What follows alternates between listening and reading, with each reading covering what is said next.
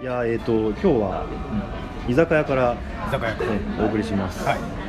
あのーまあ秋葉原にね今ねいて。そうだ秋葉原。そうそう。そうですね。でもイッチーがこっちに来るついでに収録する時間がなかったんだけど、まあ、ギリギリここで収録して間に合わせようと いう話だよね。居酒屋収録。あそうそうそう初々であのー俺ここにちょっとだけさ時間に遅れちゃったじゃん。だけど秋葉原には結構前に着いてたんだよね。で まああのーこあまあ秋葉原の駅の近くの居酒屋さんだけどちょっとあのー職場からのアクセスの関係上秋葉原駅じゃなくてちょっと北側で降りてそこから15分ぐらい秋葉原を抜けてくるっていうルートを取ってたんだけどうん。いろんなトラップがあってさまず1個目がね本当に知らなかったんだけどあのねネンドロイドっていうフィギュアあの 2D キャラみたいなさわかりますよ。わかりますわかります。あれがなんかね1000体通算1000体になったらしくてネンドロイドが。種類が1000種類。でそれのなんかね展示会やってたんだよね。歩いてたら。でそれで吸い込まれて本当だから昔のそのさ、えっと本当にまあ長門由紀とか鈴宮春日とかの頃から始まりそうだ。あの頃ですよね。多分出てきたのがね僕それはイメージがすぐ浮かびます。でラッキースタとかまあ、軽音もあり他のいろんなね、まあ、最近だとその中盤になるとカンコレとか出てき始めてああもうそれ知らないな。初音ミクとかは知ってる。初音ミクも結構何回かなってるね。そうですね。ん。エヴァンゲリオンも何回かなってたりとかマドカマイカも何バージョンがあるかとかででもね1000番目はね初音ミクだったよ。ええ初音ミクなんとかバージョンだったけど。ね大王さん。うん。でなるほど。それ1個トラップされて、まあ、あとちょっと。一個なのねいろいろやってるうちにあやべえっつって最後は走ってきたんだけど。2分くらいでし2分ぐらいね、ょあれでした遅れたうちに入らなかった。ありがとうございます、はなるほど。で今日慌てて居酒屋対談にして。そうそうそう。だからまあ居酒屋だからその1個のまとまったテーマでがっつり話すっていうよりは、まあ、雑談っぽいやつの方がいいかなと。のでなんかこの前ついさ最近イッチーが、えっと縦書きで読むのと横書きで読むの全然印象が違うみたいなツイートしてたじゃない。なあれなんだっそれは、うんと、もともとは漫画の、あの漫画家初心者じゃなかった、うん。えー、と新人漫画家と漫画家になる前の人を育てるサービスの小道が始めた漫画の小回りを縦に組み直すサービスっていうのが始まったばっかりなんですねこの収録時。小回りがちゃんとしてあるあのいわゆる普通の漫画の大きさのやつのコマを一個一個抜き取ってスマホの縦画面に合わせて配置してくれてるから縦にずっとスクロールしてるだけで読めるってことだよね。そうそうそう。うんあれやっぱりインパクトでかかったらしくて逆にツッコミもいっぱい来てて、ん。漫画の小回りだって著作権あるんだから、ん。あれは演出でやってんだから勝手に縦にやっちゃダメじゃないかっていうツッコミに小道側が、い。やそれはもちろん作者と折衝してんですよっていう説明をしてるぐらい許諾を得てであの確認も取ってこれでいいかっていうのをねやってるってそれはまあそうだよでいやそのサービスを見て、うん。そこに載ってた「ドラゴン桜2」1話見たんですけど、うんまるで知ってる話の印象が全然違うわけです。よあ確かにそうだね、俺もちょ俺も読んだ「ドラゴン桜」読んだよ。なんとなくラインナップ的に「ドラゴン桜」読んだでずーっと上に弾いていくだけで、うん。コマのサイズとか何のそういう概念もないんですけど、ん。ななんかあの読んだことのない感覚があるというかコンテンツの内容がまっすぐストリートに入ってくるなんか紙芝居感出ない？紙芝あの漫画ってさ1ページの中にちゃんと空間があるんだなってことを俺初めて分かったよ。まあまあコマの大きさが情報っていうのはまずあるじゃん。大きいコマはそれだけこうね印象的だし。あるある。あるある、うん、そういう情報の対象みたいなのも多分ね読み取って読んでるわけでしょ？ただそれをだからもちろん既存の漫画のそういう技術じゃないですか、その小回りとかコマの感覚とか。あのあうんの岡崎先生がコマとコマの距離を調整してるっていうのをちはやふるの末次先生がツイートしてたやつ。すっごい長い連追してたよね。そう。もうあのね頂上対談みたいな。あれ見て僕もう涙が出そうだもう本当にすごいすごいと思ったけどああいう表現は飛ぶじゃないですか、うん。けどなんかその縦書きとか横書きっていうスマホ対策に関しては、中国がもうやってるらしくてやっぱりそれですごい数の市場が動いてるんですって。韓国の漫画も多分そうなってる韓国か。韓国ね。縦スクロールで読める。日本でもあるけどね最初からそうなってるやつね。結局それの市場が今うわーってアジアで動いてるのに反応して小道が始めたっていうのを見てで実際にその先輩みたいにその「ドラゴン桜」読んでみていや縦にするだけ違うなっていうふうに頭の中にその縦にするだけで違うなっていうのが浮かんだ瞬間に、全く同じことは活字でもよく経験するよねって思ったんですよ、うん。その時、ん。であの作家の麻生嘉門がうん。自分のエッセイの中で書いてて、うん。あのまず自分は手書きで書く。今も小説は必ず手書きで書いてでも今時編集者が手書きの原稿なんて受け取ってくれないから、受け取ってくれないんだよね。うんくれないって言うんですよね。だからそれをあのキングジムのなんとかコメラだとか、はいはい。を使って原稿に打ち直すと。でその打ち直す時にまた遂行が入るからいいんだみたいなことを書いてたんですけど。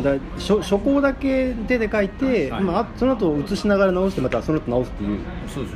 そういう修正の作業はあの PC 上でやるってことだよね。PC とか、まあ、デジタルでやるってでその流れで、た確か彼がもうちょっと前に書いてたやつで縦書きで書いた原稿を横書きに直すとか、逆に横書きで書いた原稿を縦書きの、うん。なんかそういうソフトに直すと、ん。見た目がだいぶ変わって印象も変わるからいろいろ直すんだみたいなことを書いてたことがあって、うん。ああと思ったのが頭にあったんですあれねもう全くそのレベルが違うさその素人の感想で 俺俺一回短編小説書いてあげたことあるじゃん。今もう。けど、なんかわかんないけど縦でか縦で書かなきゃと思ったんだよ。ねあれ縦書きで縦書きで書いてるんだよ最初、そうですか。うん、でうん。も結局あのネット上に上げるときは横書きになっちゃうから横にしてん横になっちゃってるんだけどああの横書きだとなんか書け書けなかった。すごい書きにくかった。ー。何なんでしょうねえっとね横書きで書くとあのなんだろうえっと科研費の申請書みたいになっちゃうんだよ 全然小説どころか。そうそうレポートレポートみたいな文章になっ文ちゃうん芸じゃないんだ。あー縦に書くとなんかこうまあわかんない。情景とか心情とかを書きやすいような気がしたんだよねそれ書く側の書いた時の印象で。書く側のね書いた時の印象書いたものをまず見た時の印象なんですよね、僕あれだえっ、とエッセイを1個出した時に、あの大真面目な独り言を出した時かな。はいはい最近の白いやつね。白いやつ。でもその前かもしれない。1秒リーのリアルの時かもしれないですけど一番最初に出したやつ。あれはエッセイっぽかったよね。エッセイっぽいですね。最初に自分のその一日の仕事みたいなのをエッセイ風に書いてる。あれ出した時の読者からの反応のかなり早い時期発売日のもう何日後とかにまずいただいた感想が縦書きじゃないんですねって来たんですよ。いやまあ確かにあの文体だったら縦書きかもね。ってなりますよね。僕それは意識してなくて原稿の構成も終わって全部終わって世に出たものを見てな納得してたのにそのコメントを見た瞬間にあーって思いました。これ縦書き系か。あんまりじゃあ縦か横かっていうのはイッチー自身は気にしてないんだね。僕自身はワードで書いたので、横書きで書いたものが横書きのレイアウトに上がってくることに何の疑問もなかったんですよその前に書いた本が少林社から出したその看護系の本でそれも横書きの教科書だったんで。いや逆に言うと俺例えばさ、まあ、教科書とか創設とか学んでもいいけどさそれこそ学術的な文章縦書きで書けって言われたら俺書けないと思うよ。ない。ねなんとなくだけどすっごい書きづらい感じしない？もう書けない。ですもう書けないよね。もう書けない。全部横で書くじゃないですか。書く。でもう用意する原稿全部横ですよね。で僕はもう1作目がその教科書で、2作目に世に出したものがエッセイとは言いますけどもともとは学術書だったからそれはエッセイテイストに直しただけ。だから元はもう横書きで何の疑問もなかったのに世に出した最初の感想が縦じゃないって言われた瞬間にわーってなって。あれ？その後の？本も全部横？全横。あ全部横か。全部横です。縦ないんです。珍しいなんかあの特にあの最一番最近出した白い本がさあれは新処理近いでしょ？新書に近いです。あれ縦でもいいよね。でもあれ横な。んですまあ多分なんか用語とか入るから横の方が便利なんだろうなっていう気はするけど内容的にはねまあ微妙か。どっちでもいいんだね。いやそれは今この話をするまで考えつかなかったんですけど僕ツイッター文脈じゃないですか編集者が気にする。まあ確かにね。僕のところにたどり着くのが僕の縦書き誰も見たことない。ウェブ文脈の人ってみんなそうかもね。あらゆるあらゆるウェブ文脈の人しか声かけてこないので多分全部横書きで何の疑問もない。でも例えば萌え柄さんのエッセイ今ね小説もそうだけどエッセイスパで毎週読んで毎週ツイートしてるじゃん。あれ縦書きだよね。縦書きあれまあでもあれ横書きでウェブ上流れてきても全然違和感はないかもねもしかしたら萌え柄さんのツイートは横書きですし彼自身スマホで書いてますけど一番最初に出した「僕たちはみんな大人になれなかった」が縦書きじゃないですか。小説ね。小説。結構すごく売れた小説ね。最初が小説文脈で縦ズバーってきたからもう彼はその後出すの全部縦で僕はいいと思います。よいやまあそうだしね。読む読むの連載も読んでるんですけど。うんまあ文芸の人って感じがするからそうね。ご本人がどう意識意識されてるかはちょっと分かんないけど。だからまあた縦内容的にも縦書きっぽいなとは思うんだけど。いやー哲学っぽい話ですけどその横書きで生み出してる彼の情景が縦になる瞬間にみんな興奮してるかもしれない。そうだね。横出身の人が縦で書いてるみたいな文脈に興奮してるかもしれないんで そこは。でもなんか僕ねそういうこと言ってる人がどこにどれだけいるのか知らないですけどなのかなって今思いましたね、うん、いや前柄さんは素晴らしいですよ。やっぱり。縦書きでエッセイとか書いてみたらいいんじゃない？あ今度の、新書が僕出るんですまた出るんだ。その最終稿終わってて。それ多分縦ですあそうなんだ。だから怖いの。どういうのが来るのかな。まだ見てないんですよ。それ原稿書いてる時は横書きで書いてるこ全部横書きでワードで書いてここまでの構成も全部横書きなんですけど多分最終稿は縦で来るのかなと思うんだよな。それお任せなんだよねもうね。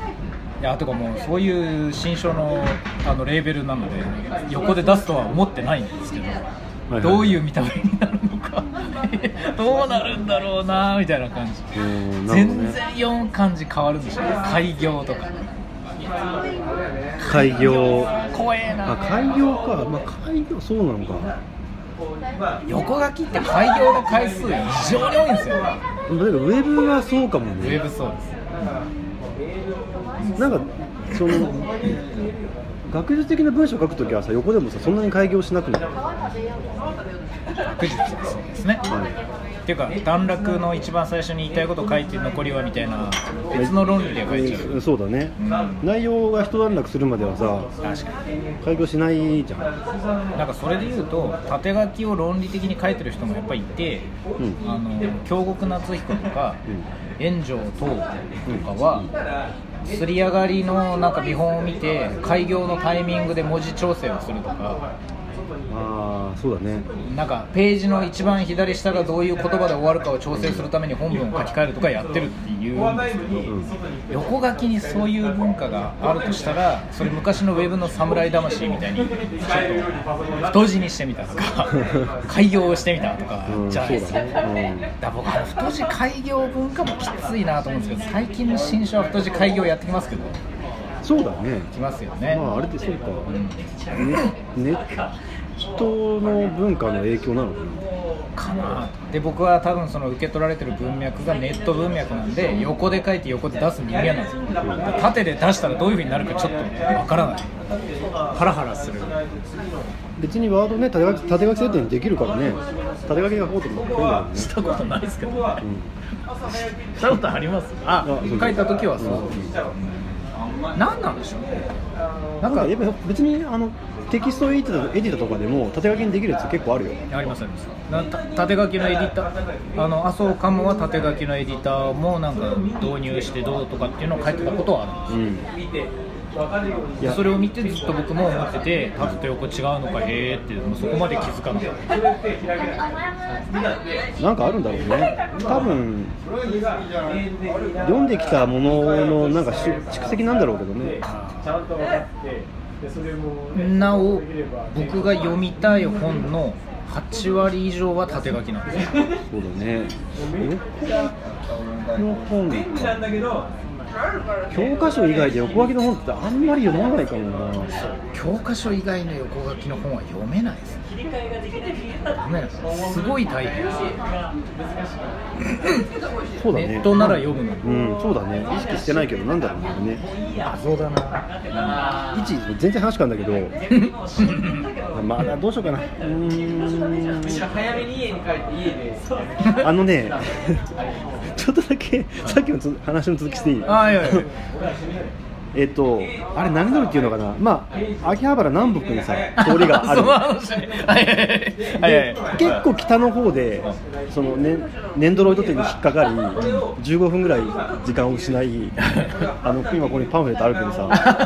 ででそんなに秋葉原って来ないからあのどの広告が出てるかっていうのがすごい気になるんだよね。あのメインの通りだからそこに広告が出てるってことは跳ねかけてる。ってことだから考えたこともなかったでなんかね何箇所かだからソフマップのこの広告とか何箇所かこうポイントとなる目立つ場所があって、違うん。だよね、そこはなんか多分みんな見てるんだよね。まあツイッターにはさお365日毎日秋葉原の写真を上げてくれてる人がいてちょっと今アカウント名ど忘れしちゃってる。あのえっ、と場所を移動しました。あの、はい。だいぶね隣の人が盛り上がってたので。あのね、あのロイホに移動しました。お店でちょっとそうそうそう、リバティとかね駿河屋とかがあるあたりの。さてた今の一言で分かるんですか？普通の人。は分かる人は分かると思う。あ詳しい人は分かると思う、リバティで分かるなるほど。えーインスとメールを一つ読んであなるほど。み見ようかと思います、はいはい。えーインさん、ヨウさん、こんにちは、はいえ2度目のお手紙、えーカズです。はいはい。先日は読んでいただきありがとうございました。ありがとうございます。えーこのお手紙書いている11月初めは、うん。えー地元で熱気球大会が開催されております、熱気球？お。早朝は数十機の熱気球が秋空を彩って彩っています。なんかねあの画像を添付してくれたんだよ、えー。後で見せるけど。そおの気球あの気球がたくさん浮かんでるねえー、っとところで先日少々考えたことについてお二人の感想を聞きたく再びお手紙をしたためました、もう完全にお手紙で定着してるけどね この番組。私が18、えー、18 18 9歳頃歴史小説特にえー司馬遼太郎の著作にはまり幕末ものを中心にいろいろ読んでいました。あいいですね。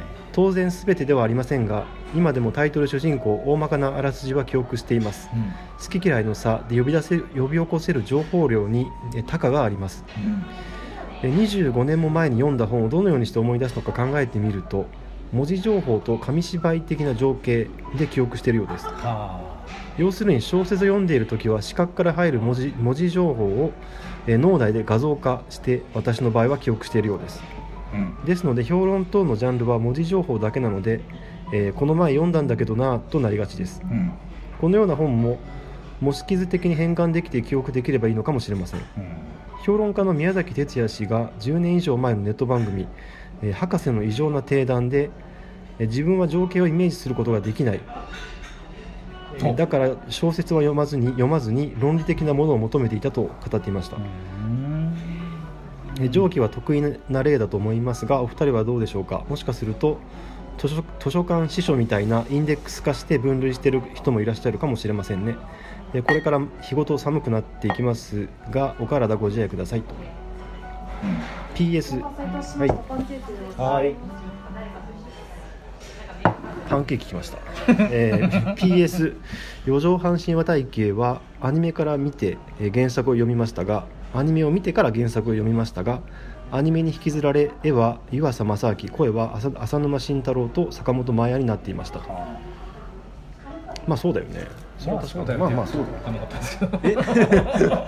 まあそうだよね分かんなかったけど。なるほど。映像で声入っちゃうとか絵が入っちゃうとさぱ文読んでる時もそれが浮かんで、ああそういうことですか、うん。あーなるほど。主役の人が浅沼慎太郎さん。なるほど。でそのヒロイン、うん。明石さんが坂本真綾さん、ああなるほどなるほど。分かる分かる。これね、あのーまあ、どうやって記憶してるかっていうねでこれでいろいろなんかね共感するところがあったのでまあ、これをもとにあのあちょっと雑談をしてみようかなと思うんだけど、うん。まずねえっと俺小説の情景がさあんま思い浮かばないっていう宮崎話をま哲也さんの話。あそうそうそう、まあ、多分宮崎哲也さんは本当に思い浮かばないタイプ。はは。かなりはは。それが強いと思うんだけど強いっていうかかなり思い浮かばないと思うんだけど俺はそういうことではなくてちょっと苦手ぐらいで、うん。なんか SF 小説あんまり読まないのもその見たことがないものを描写されても全然頭に思い浮かんでこないからまあ映像の方がまだいいっていう。ど話をしたような気がするんだけどなるほど。かなりその文章から状況を思い浮かべる力が弱い。なるほど。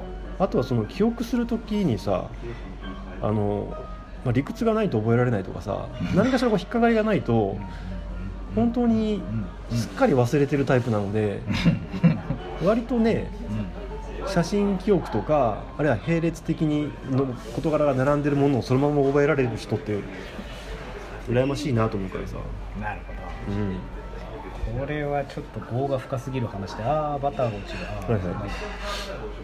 パンケーキのバターが落ちたってだけの。話パンケーキいやあのですねそれに関してはそこそこ前に、うん。結構経つんですけど、うん。あの読んだ本の内容を忘れていくことに対して人を一サイクル考えたんですよ。確かに。もうちょっと覚える方法はないのかなってうんで例えばその情景を覚えるとかさーっと読み流すんじゃなくてここだって思ったシーンに関しては何度か読み返すとか、自分の中で定着するまで同じページで少し待つとかっていうことを最初やろうかと思ったんですけどなぜそこまでして覚えなければいけないのかっていう話になってしまいなんかさ読み返さないって言ってたよね。読み返しません。それに関してもなんかねお便り来てたよ うん、いやな何を言ってるかというとその何かの本を読んで覚えてましたって、何のためにっていう話にこじらせてしまってそれは要は人に語るためでしょっていう話がすごい雑な表層の話なんですけどあって。あそう。あ人に語るためなるほど。まあ、例えばの話なんですよ、うん。で例えば僕みたいなあのツイッターにもう半分以上とか8割ぐらいハマってしまってると本を読む理由が後でなんか綺麗にまとめてツイートで感想できて作者に対するこうことほぎを出せたらいいなみたいなことに気持ちを奪われた本ほど頭に残らないわけですよ。うん。ここのフレーズをとかうん。この糸をとかってやったやつ3ヶ月ぐらい経ったら全く覚えてないわけですよ。ところが司馬遼太郎でいうと峠みたいなやつほぼ忘れてるんですけど、うんうん部分部分の謎の情景だけ頭に残ってたりするわけですよ。シーン覚えてるよね。覚えてますね。そういう読書の方がはるかに僕にとって嬉しかったのでもうなんか覚えようとするとか印象に残るための読書とかもどうでもいいんで文字が文字を連れてきたその時感情が嬉しかったっていう記憶だけでもう良いみたいな。もううん読み終わって良かったものは良かった本の棚に入れるっていうことだけはやるんですけど、うんでもなんか普通だったやつはなんか売ってしまう人にあげるどこか奥に入れてしまっても見ないとかそういうことはいっぱいあるんですけど結局どれも見返さないわけですよだから多分さ覚えてるとか覚えてないとかっていうことと、えっと、読み返あんまり読み返さないってことはあんま関係がないんだよね、多分関係ないでしょうね、覚え関係覚えてるから読み返さないわけじゃないんだよねあそれ全く違います。で僕過去に読み返し読んだ本、ん。ほぼ覚えてない方なので、うん。あの読んでる選手をやった時に書評のカード書いたやつうん。だけ異常に覚えてます。今までこんなカードなんか書いてなかったんで忘れてたはずの本を、うん。書評カード書いたから後で振り返ることができちゃってだから一回でもそうするとさ一回言語化したものを覚えてるってことだよねでもそれもカードに書いてて後でエクセルファイルで見てあそういえばそんなこと考えてたなそうだそういう本だったっていうぐらいで僕基本一回読んだ本って情景どころかなんか情念が残っていくだけで全く細部を取り込まない。まあそうだよね、まあ、小説とねそうじゃないもの。小説とあとエッセイとあとなんかそのなんだろう、うんまあ、新書も含めて、うん、うんあノンフィクションとか、ん。その3つってさ多分頭に残り方がだいぶ違うよね。違いますね、お待たせいたしました。おそばまでありがとうございます。ご注文にしない以上よろしいですか？はい、はい。ありがとうございます。えードリア来ましたけどドリア。来ましたね。いやで僕多分読み返す本って漫画しかないんですよ。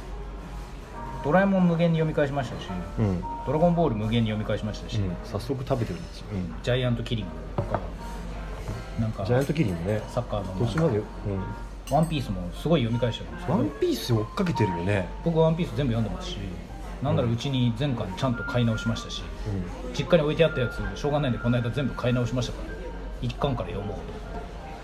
実家から持ってくるわけじゃなくてってこ実家で捨てられてました しょうがないから買い直して。いやそれで漫画だけは読み返しますけど、ん。小説は読み返したことある小説は多分一冊もなくてと生まれてこの方教科書以外の小説は一回も読み返したことなんで？展開知ってるから面白くないみたいな。忘れたって確信した瞬間に読み返したくはなりますけど。本当？そう。だから僕小説とかも何にも言えません。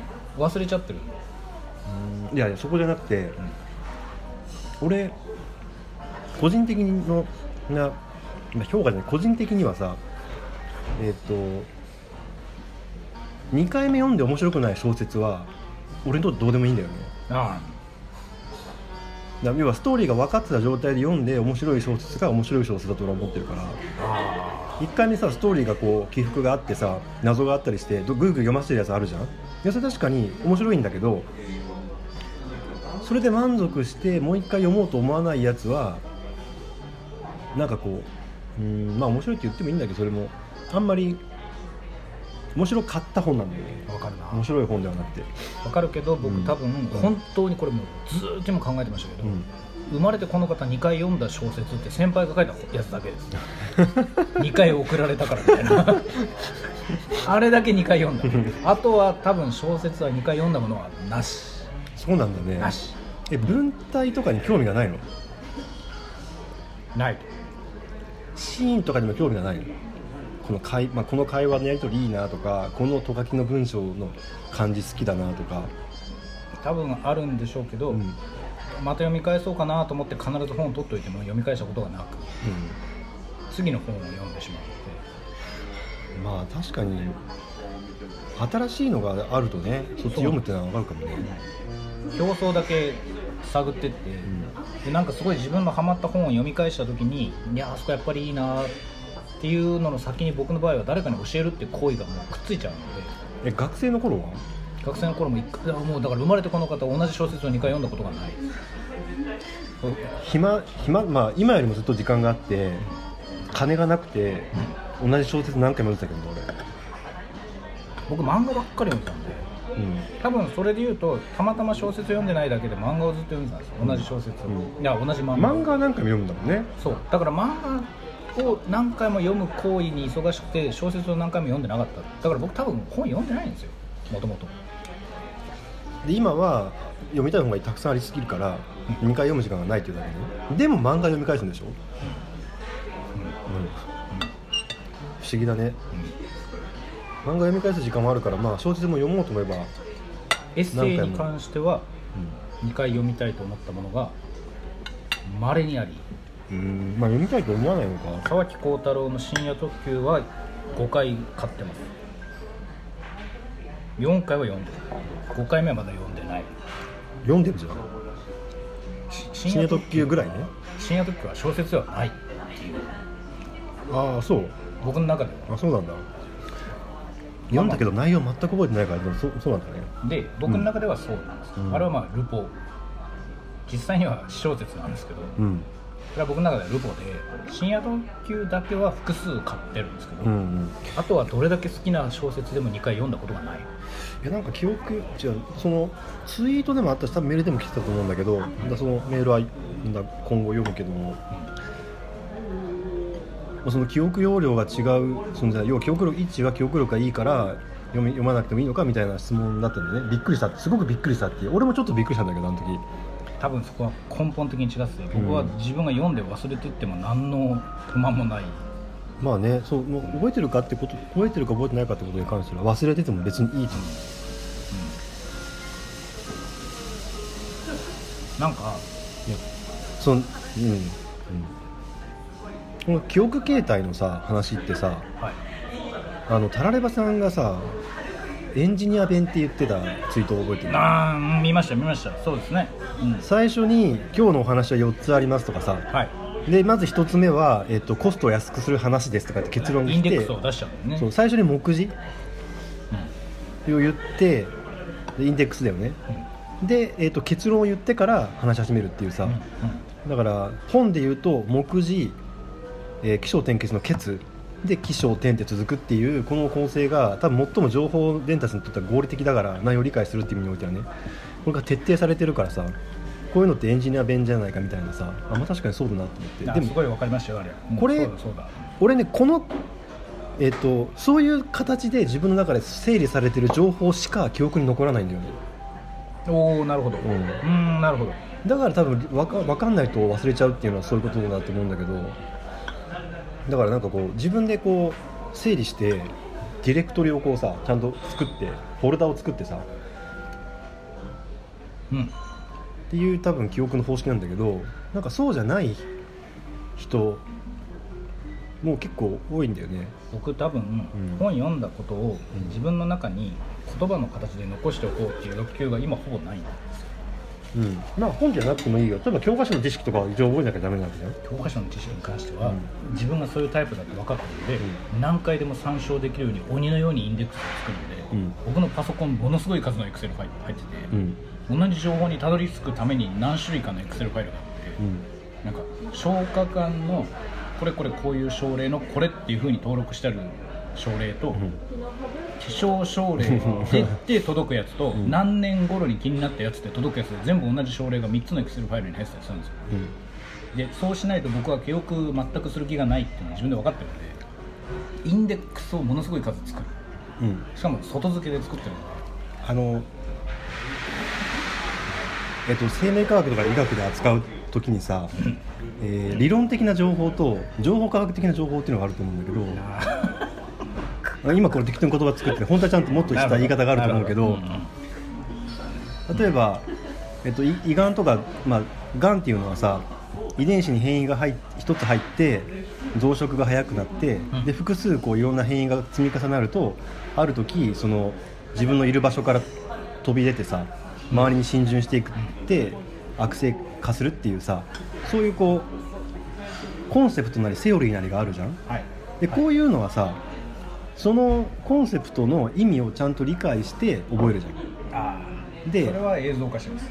うん。でそれはでえっともう一つはうーんこの遺伝子変異はこの病気この遺伝子変異はこの病気っていうさ、まあ、因果関係は一応あるんだけどむしろこう一対一対応の問題みたいなのでしょ、でその気象症例とかのストックっていうのは全部覚えられないからたどり着けるように整理してってこれは情報学的な情報だよね。羅列してるっていうさ。そうですね。で多分今はその情報学的な情報の方が多分大事なんだよね。ビッグデータとかも言われてるしさ。って言われますよねそれをどう扱えてどうアクセスできるかっていうさ、まあ、よくイッチーがあの記憶を外部装置化するって言ってるけどさ、うんうん。うん。確かにそれはそうなんだけどまあその一応さ最低限さセオリーなりコンセプトなりを理解する時の記憶の方法っていうのはいろいろあると思うんだけどそれは多分理解してその種類ごとに多分まあインデックスをつけて頭の中のこう、うん。フォルダーとサブフォルダーみたいなのがあってこう入れてってるとは思うんだけどさ。なんかですね、うん、と僕多分それあのヒューマンを舐めてて、うん。自分をすごい高いところに置いてるって先に言っちゃいますけど僕の今の判断能力を自分で信じすぎてるので、うん。自分の中に記憶が必要ないって思っちゃったんですよ。うん10代の後半ぐらいか。らうん。だから概念として自分が間違った判断をしないっていう自信が強すぎるので外から入ってきた情報を覚える気が全然ない。教科書のロジックとか覚えるでしょ？ロジックに関しては僕覚えるじゃなくて、うん。なんか腑に落ちるっていうそれもそれも記憶だよでも。多分。でも僕の中ではそれはうん。情報のストックっていう記憶じゃなくてあのここのシナプスをこの順番に活性化させることは毎回できるっていう、うんうん。なんかまあまあ。教育みたいなところは僕の中では実は記憶と分けちゃってるんですね、うん、でその論理的な記憶と情報学的な記記憶っていう、まあまあまあそういうことですね、うん。でそその結果なんか外から入ってきてこういう感動をしたっていうのでいい本って認定した時点で、また読みたいかというとこの本読んだら同じ感情にたどり着くって分かっちゃうんでもう読む気がしない。うん。あのあえて言語化するならそうですそれとさ情景を覚えてるっていうことは全く違う多分方式だよ条ね件忘れるんですよね。だから一回すごいいい思いしたからもういいってなっちゃまあ、感情とかそのこれは本だけど例えばある匂いを嗅いだらある状況を思い出すとかっていう記憶の結びつき方よく言われてるじゃん。うんうん確かにまあそれはあるなと思うんだけどさそういうまあそれってそれは多分今一今多分記憶け研究されてる記憶だとは思うんだよね。まあそのどうやって理屈を理解してうん。それをこう使えるようにストックしとくかっていうところはまあ記憶として扱われてないのかもしれないけどいろんな情報をこうリンクさせて引き出せるような状態で保存しておくことをまあ記憶って言ってると思うんだけど。うんうん。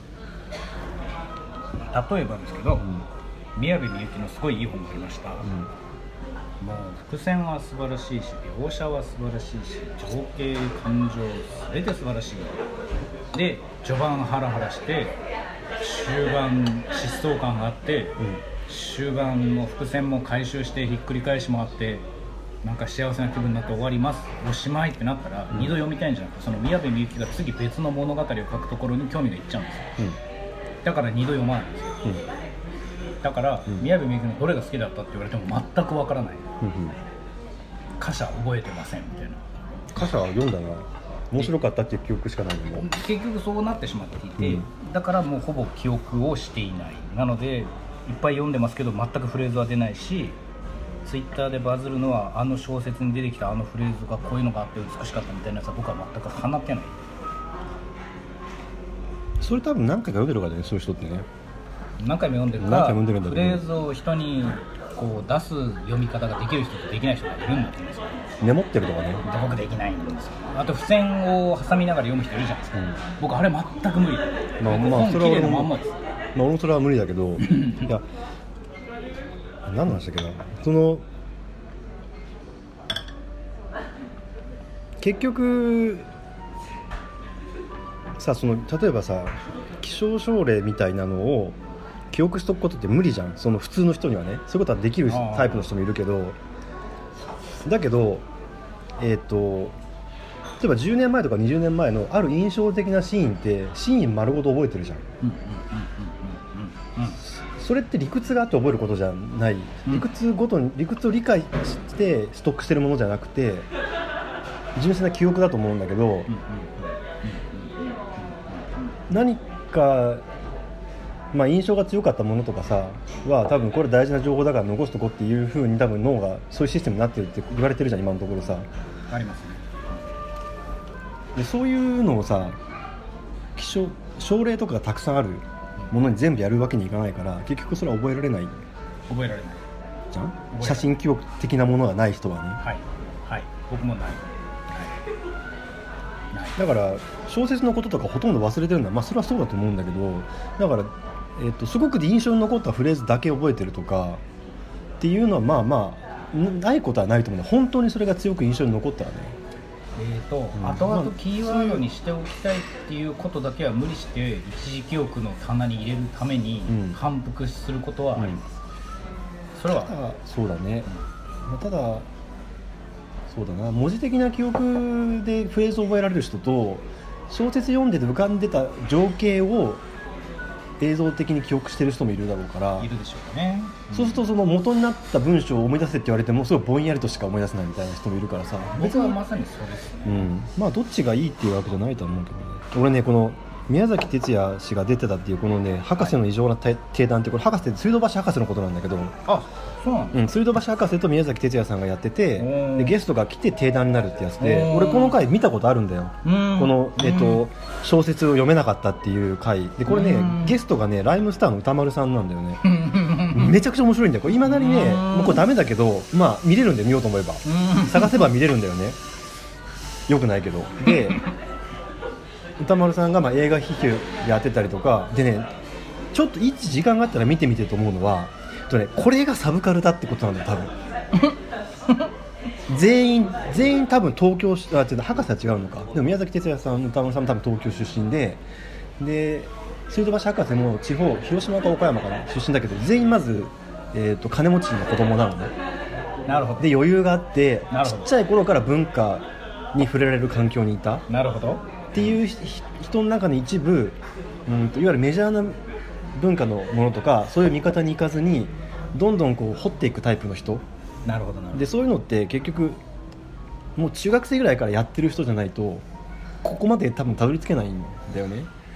あの中学生時代から名画座に行ってましたとかさで昔の映画見てたみたいな。なるほどなるほど。だからもう3人のすっごいシンクロしてんだけど会話が。なるほどなるほど。昔の映画、うん。アイドルうん。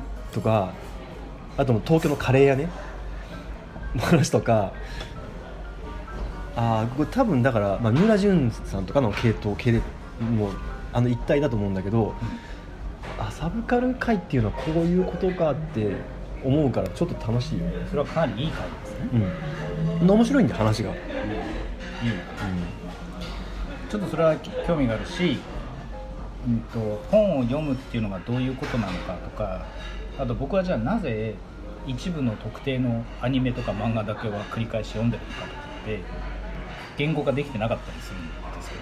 じゃあそれ次言語化し次次の収録で言語化しよう、いいね。う んもういい時間だから、ええええ。はい、じゃあまた。というわけでねはいはい。あの特に結論ないですけれどもあのメールありがとうございます。あありがとうございます。ということでそうですね。はい。ということで今日は以上です。ありがとうございます。ありがとうございます